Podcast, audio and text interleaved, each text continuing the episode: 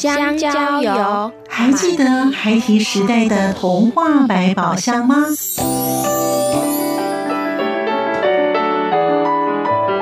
我是桂文雅，世界是一本美丽的书。我是曹俊彦，从小就喜欢画画。我的人生，我是王淑芬。当全世界都在下雨，泥泞不堪，全世界。我是王家珍，持续不断，好好的写。我是林世仁，创作儿童文学，让我找到自己生命中的阳光，可以探寻到生命中充满不可思议的兴奋。就跟着徐凡，我们一起施展魔法，回到时光隧道里，一起去挖掘笔尖上孩提的奇幻之旅吧。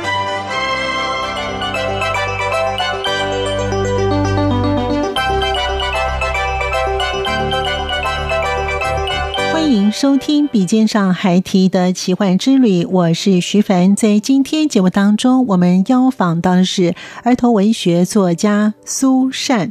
他是金鼎奖肯定的多面向的作家。苏善老师说：“要真正的从事创作，就必须要跳脱自己。”法文系毕业，攻读儿文所以及英美文学博士的。苏善老师，她好学不倦、多才多艺的女儿童文学作家的代表。她不仅擅长少儿文学，也陆续出版了少年小说，包含了《云娃娃》《拦截送子鸟》《凹凸星球》《糊涂迷游记》第七本《相簿》等等。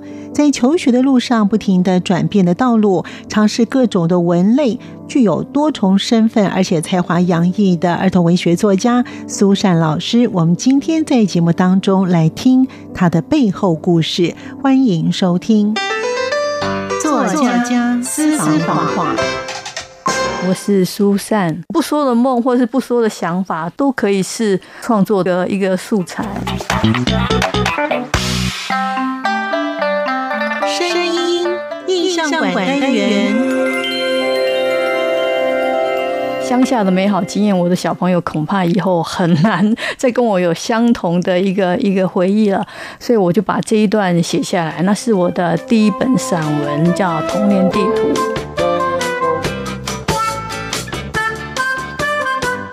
我想要进呃儿童文学研究所，也是研究少儿小说。欢迎朋友们收听今天的节目。在今天节目当中，我们邀访到是儿童文学作家苏善老师哦，他的名字有点难念。我们呢非常开心邀请到苏老师呢到节目当中呢，跟我们听众朋友一起来分享他的创作的类型，以及呢他的一些灵感哦，还有呢他的作品当中是怎么来的。他的故事性其实我觉得很特别哦。那因为其实老师呢他自己本身念完法文之后呢，继续念了台东儿文所之后呢，又念了博士！哇，我看老师资料以后呢，我觉得很让我感觉蛮感动的一点是，他要写一个不一样的故事书给他的孩子，所以他开始重入儿童文学的这个领域当中。我们来今天一起来了解一下老师的作品的风格。我们赶快来请苏善老师给我们听众朋友先打声招呼了。老师您好，呃，主持人好，各位听众朋友大家好，我是苏善。对，苏珊。那我们其实刚才我有问老师说，为什么叫苏珊？那老师还是再跟我们听众朋友分享一下，好吧？呃，苏珊是因为我大学时代的一个法文名字，那我把它翻成中文之后呢，觉得我蛮喜欢苏东坡，也喜欢善这个字，所以我就把它结合起来变成苏珊。嗯，对，很特别的字哈。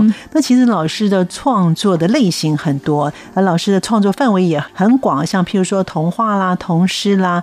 中文诗啦，还有包含台语诗哎，我觉得台语诗很难的呀。散文虽然比较少一点，在一开始写作，你会用什么样的文体？那什么时候开始会想写作这个契机呢？老师啊，您刚才说哈是要给小孩子读不同的东西，但是呢，我自从我一开始写是写自己的童年的趣事，那我是要为我的孩子留一些童年的美好经验，因为我们嗯后来搬到城市里面啊就。就觉得嗯，乡下的美好经验，我的小朋友恐怕以后很难再跟我有相同的一个一个回忆了。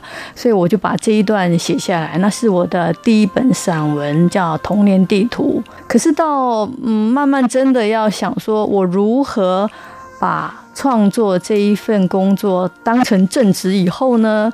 我就不再想自己的事情。而投射到别的地方去，把我自己的关注力转移到其他的地方。嗯，所以呃，大概是第一本、第二本有我自己的影子之外，其他的我都想要写一些社会上其他相关的人事物。所以，那老师是从什么时候开始从事儿童文学？这样算起来，应该是第一本童年地图是一九九八。嗯，然后呢？第一本小说《阿勒拜斯》是二零零三年的九歌文学奖，嗯，然后二零零四年这一本小说就得到金鼎奖。那时候我就心里面就觉得，嗯，对，有一个很大很大的一个鼓励，也是一个动力。所以我想说，嗯，如何继续写的长久？那一定不能再是固定在自己的生活圈里面，所以要走出去，把视野放大。把眼光放远一点，那时候我就觉得，嗯，奇幻小说把真实跟虚拟结合，是我很很 很大的一个一兴趣。因为那时候我想要进呃儿童文学研究所，也是研究少儿小说。那少儿小说里面有一大部分是奇幻的，哦，所以这个文类刚好是既是我的研究的一个文类，那也是我创作的一个文类。所以我觉得，哎，这样子。会比较相得益彰。所以老师那时候去念儿文所的时候，已经开始写作了，才会再去，还没没有。我是先得奖之后，然后才去报考儿研所。老师作品一开始就得奖，就像譬如说得了金鼎奖，得了九个文学奖。哎，其实这个在文学界当中的儿童文学界的领域当中，都是非常大的奖项哦。我那老师是有写作的天分了，希望是，希望是，现在是比较有一点坚持吧。其实老师呢，一开始呢，你的创作的范围很。广，那什么时候开始你的范围会慢慢缩、慢慢缩、慢慢缩，变得你自己本身比较喜欢？像目前老师现在写的会有小说，还有呢就是童诗啊，这个领域当中范围开始怎么缩小？其实范围好像也没有很缩小。就是说我接触到的，譬如说啊，可能有一些杂志或是报刊来邀稿，我就写。基本上呢，这些都是比较单篇的，可以很快就结束的。但是像小说，就像呃鸭子划水一样，你要自己。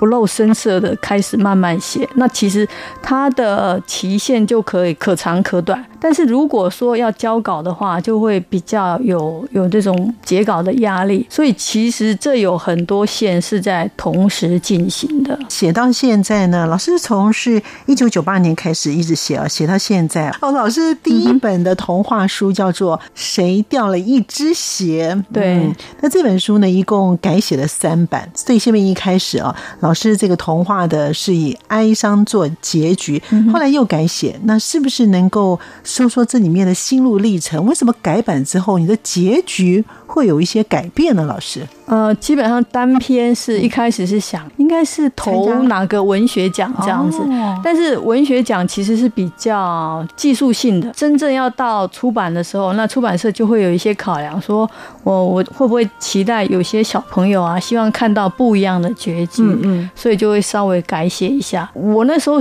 其实没有很刻意说是避掉悲伤的部分，只是说啊，那如果。情节需要的话，这样转会不会好？那其实就是想说，好像也还可以啦。就是根据这个情节跟前面呼应的话，还不会太矛盾，所以就这样转了过来。不过基本上我是比较倾向于小朋友他可以去阅读里面的文字的韵味，因为我在写这个故事的时候，其实是有一些，就是说文字游戏，或者是说希望它可以像诗一样的嗯朗读的。嗯，对，虽然是童话书，但是你也。希望小朋友能够从童话书里面去接受一些童诗的一些的观念。对，可见老师在写书的过程当中是很用心的啊。也就是说，童诗的元素比童话的书籍来写的会，因为它字少。他要把所有的意涵都放在里头，这难度会比较高的。所以后来我自己也发现说，哎呀，糟糕，是好还是坏呢？就是我很常常会写到故事里面的时候，就觉得啊，这个时候应该喘口气来一首诗，所以就变成我有好多作品里面都有藏了几首诗。对哦，所以老师认为童诗是给小朋友在看或者在阅读的时候是。休息一下，然后或者是让他自己本身喘口气，然后接续下一章的情节。是的，老师其实写了很多给小朋友的一些的书籍哦，里面呢，就像刚才老师提到的，有很多的一些的议题，包含了老师今天有带来的饼干战争哦，写环境的议题。老师其实也很关心呃整个大环境啊，一些的环保的问题啊。天空之城呢是写。都市丛林里面的居住的正义，还有人际关系跟环境啊。第七本相簿，我觉得这名字取得非常的好。那老师阐述的是一个生命的教育啊，以及拦截送子鸟，这是写少子化跟性别的议题，还有凹凸星球也是讲环保。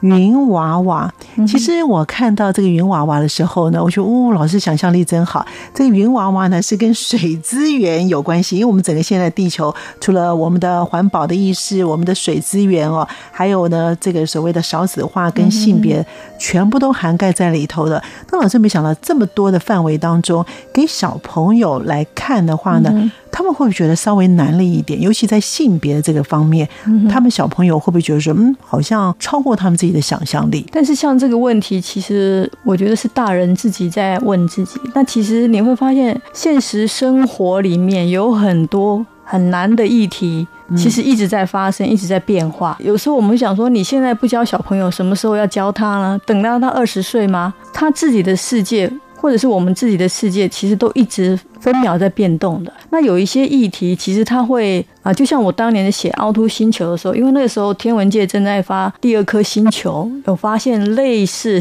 地球的一个星球，在关注这个时代变动的时候，其实有一些小问题，它会变成大问题。可是大问题它会走向跟它的里面的内容又会不太一样，所以基本上就是我们人自己的生活在变动。啊，外在的环境也在变动，还有这个大地球也在变动，所以你说什么时候告诉他呢？当然是要。当下即刻的告诉他，因为他这些事情就是在他身边发生啊，不是在台湾，也是在这个地球上啊，所以你你什么时候才要告诉他呢？我就认为说，可能这样子的议题啊，与其让他从别的媒体去曲解，倒不如透过一一个故事来思考说，哎，这个前因后果到底是怎样？当然，就是有时候你会发现说，嗯。每个人的理解力，还有他接触的范围不太一样，那就我觉得反而蛮适合不同的年级或是不同的生活背景的小朋友，他们可以一起来讨论。比如说像刚刚第七本项目的问题，关于老年，然后现在已经遇到了长照的问题，我觉得都是可以大人小孩一起讨论的。嗯，只是说大家的着眼点不一样，大家讨论的基点不一样，还有因为大家的知识背景不一样，所以我认为就说不同的。理解程度反而可以引起更多的问题，或者是说啊思考的一个面向跟深度。那老师在第七本相簿，你这个这个书名啊，这为什么叫第七本？这个名称怎么取的呢？为什么叫七呢？第七本相，我觉得名字取得很好啊。因为里面有一个一个小主人翁是他们家常常搬家，然后呢，他每到一个家就是用相簿把它记录下来。那个时候呢，正好网络的相簿非常的流行，哦所以他就是就拍一拍之后把它存到网络上。但是基本上也是他的一个回忆，是也是他的成长的经验这样子。所以那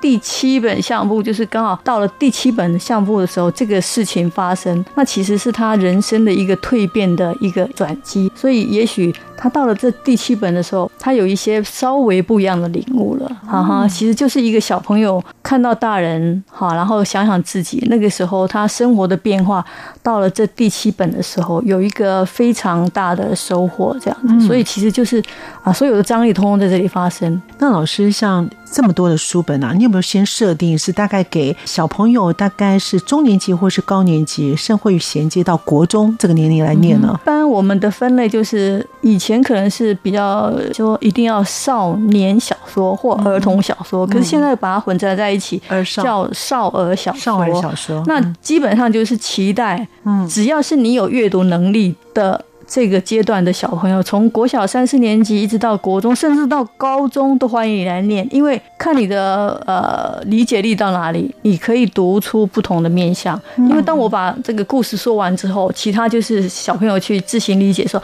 啊，我比较喜欢哪个角色，啊，我读到哪个部分，或者是说哪一个情节，其实你真的对他很熟悉，也许你搞不好你亲身发生过，所以就是每个人看到不同的一个面相，然后不同的年。年纪，或许你等个一年、两年、三年之后，等到你国小毕业，然后高中回来再读它的时候，你可能会发现啊，以前这个地方我没有读到，或者是我忽略了，那其实会有不同的。对对对，我是期待我的小我的小读者可以。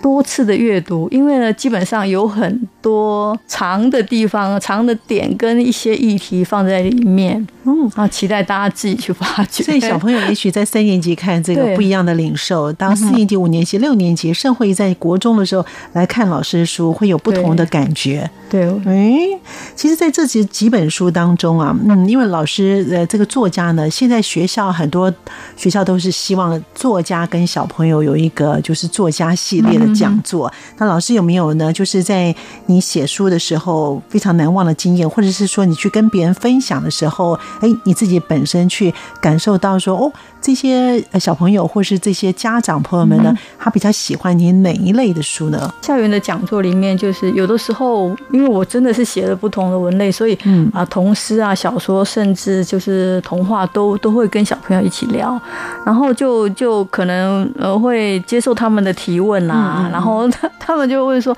是什么样的脑袋？那因为我刚好有一篇国小的课文叫做《罗伯特换脑袋》，所以我就问他们说有没有人想要换成。苏珊的脑袋当然是有啦，但是我就告诉他，哎，那其实你换成我脑袋之后，你会很辛苦哦。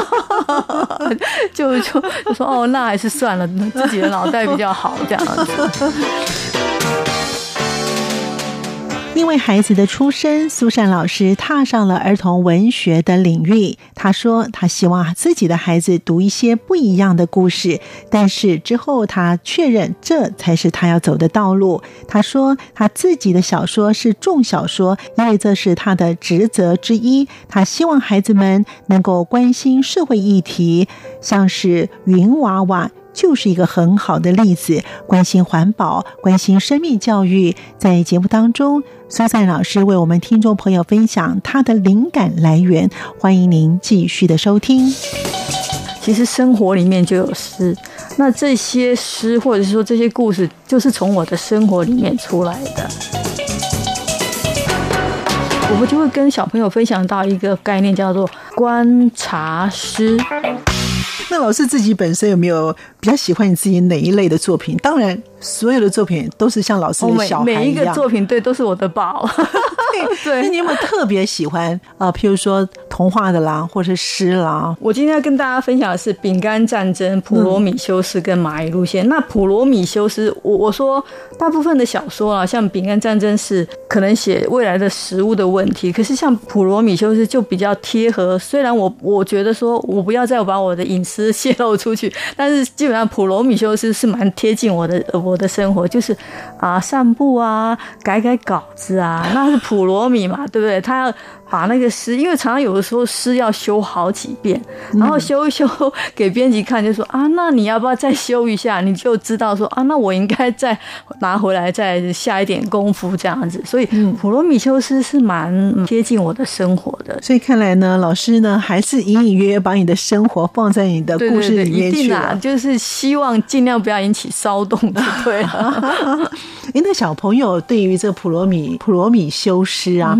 这本书他们的反应如何？他们会不会觉得说，嗯，这个步调会不会太慢呢？或者是说，哎，这个故事是不是写写老师自己的故事呢？他们有这种疑问吗？嗯，目前还没有接到这样的疑问呢。因为就是我如果去校园跟他们分享的时候，就就会跟他们说啊，那其实生活里面就有诗，那这些诗或者是说这些故事，就是从我的生活里面出来的。嗯，所以如果你好好过生活，其实就是啊，比如说散个步啊，想一想啊，做个白日梦啊之类的，哈，搞不好就有一个很好的故事就会出现了。这样，所以作家可以做白日梦，白日梦就未必一定要讲给别人知道啊，因为事实上你的脑袋里在运转，只有你知道嘛。那不说的梦或者是不说的想法，都可以是创作的一个素材。嗯，其实老师的作品当中，如果小朋友读过苏珊老师的这个书籍哦，你可以发现，老师刚才台门也有讲到，他写一写这个童话童话的书的时候，他会呢觉得哎累了哈，那就转换一下里面有童诗，那童诗里面呢也会有一些这个童话哦，所以这两个呢，老师呢都会有像譬如说童话里面也有在童话外面，童话呢在诗里面也有在诗的外面哦，所以呢这好像有点像绕口令啊。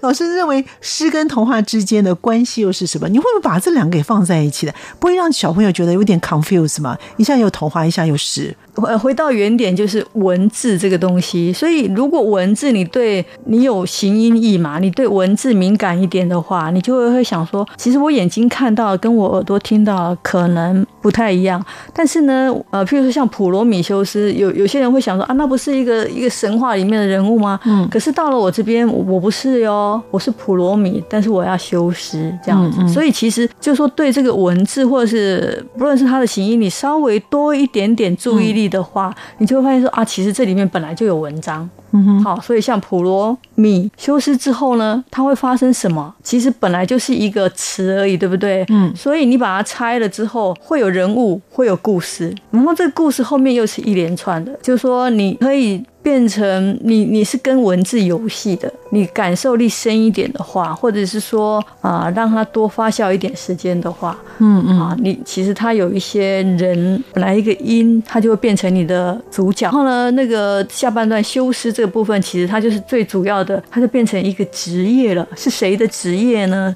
它这个职业里面大部分的内容，或者是说它。这个里面他接到什么样的 case，有什么好玩的趣事呢？其实就是一个啊灵感的发想的原点，它不过就是一个字一个词而已。那其实你是做了扩大联想。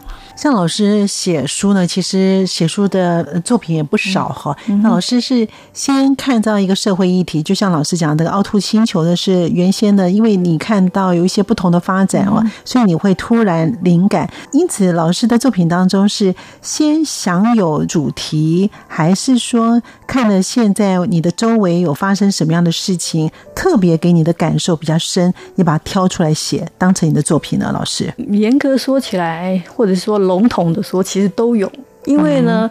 各方面的刺激啊，人事物、新闻事件啊，或者是说世界上啊，地球某个角落正在发生的事情，其实都会给你一点点的涟漪。嗯，哈，它不一定马上形成，这个 idea 不一定马上说来吧，来写我吧，可能也没有办法。嗯，有的时候是稍微放一段时间，但是对对对，但是我会刻意的去去挑说，嗯，譬如说我不写哪一个类型。然后我会专注写这个地方。那因为我我像一路走来，我都比较喜欢写啊环境的议题，或者是说身边的议题，所以就是会有那种就是比较一贯性比较强一点啊。如果久而久之你看到我的那作品的话，你就想啊，原来就是你写的，啊就会有一点感觉上是一点商标的意味在那里。哦，啊哈，比如说同时，那你你一定要想到疏散哦，想到环境议题的小说啊，你也要想到疏散哦，哈。对，所以我其实就是专注在这个文类里面，或者说在这个议题上。那我其实是想要把它形成一个个人的风格。嗯，讲到这个个人的风格呢，因为阅读老师的作品啊，老师很喜欢用所谓的双关。刚才老师一再提到的所谓的玩味文字啊，所以老师会在文字当中呢，就像是一幅图画一样，像这个结构图一样，能够让孩子在看到老师的文字之后呢，自然而然呢，就有一幅的画面了。所以老师在你想这些天马行空的这些东西呀，你是怎么来的？因为刚才老师有讲说，你比较喜欢奇幻的，就是跟你本身在成长的过。过程当中有关系，还是说你去念了儿文所之后呢，你特别去修这个东西也有关系呢？如果要回头去看这怎么样形成的，就一个养成的过程，其实我应该是说。我大概是从大学以后读的都是西洋文学嘛，嗯，那西洋文学一开始神话呀，哈，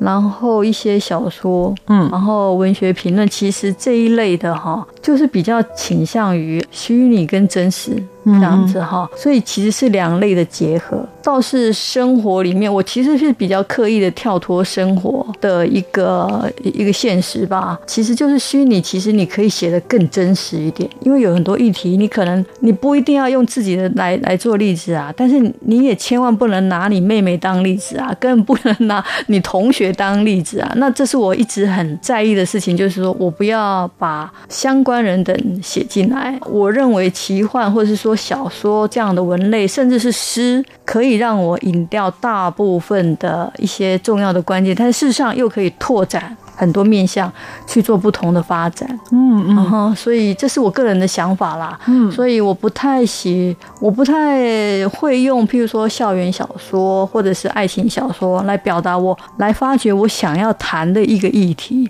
嗯，但是也未尝不可啦，不知道未来会走到哪里去，嗯，那当然就是以目前来讲的话，有一些关注的议题还可以再写很多，所以譬如哪些呢？我现在正在写一些也是环境的问题，但是有一些。像我们，我每次要去挖掘一个议题的时候，我都要事先阅读很多相关的材料，甚至可能就是要去研究。譬如说我写饼干，那我就要想。譬如说最简单的做饼干要怎么做，嗯，我就要去确认一个元素啊，或者是说它的过程啊，但不能写错。小小的一个东西就就要稍微去考证，更何况一个 一个大的议题。你说那个云娃娃，那云娃娃里面有讲到一个叫做种云计划，其实就是现在的人工造雨的意思啊。所以在那之前，我也要做很多一个一个功课去查一下，不能写错。当我在跟小朋友面对沟通的时候，这些很重要。的一些可能是科学常识啊，或是生活知识啊，应该讲颠倒过来，科学知识跟生活常识都要稍微去考究一下。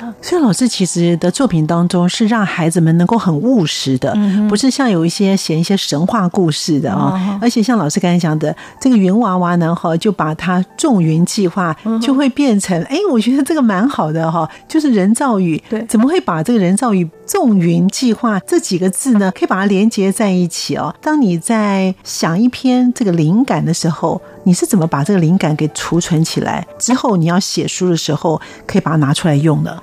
譬如说像种云计划，在我们科学用语是人造雨，可是，在那个外文里面叫 cloud seeding。cloud 就是云嘛，seeding 就是撒撒种子。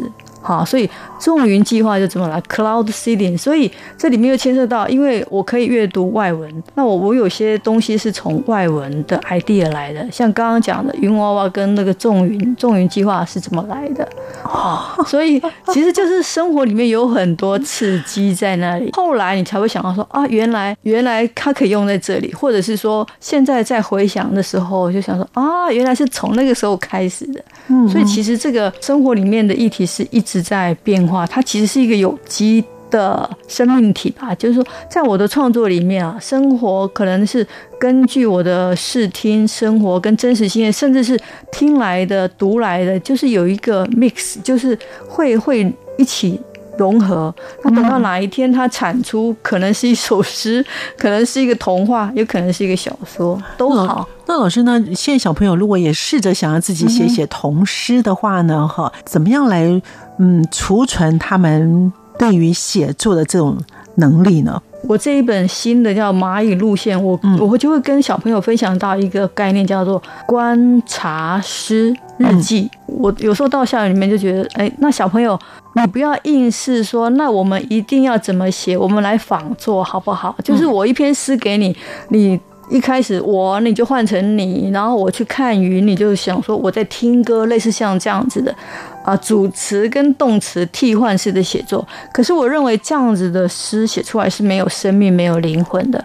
你要跟自己的经验结合，所以我我期待呃我的小读者知道说，哎，我要从观察开始，好，所以我这个诗里，比如说刚刚讲的蚂蚁路线，其实生活里面常常有蚂蚁，对不对？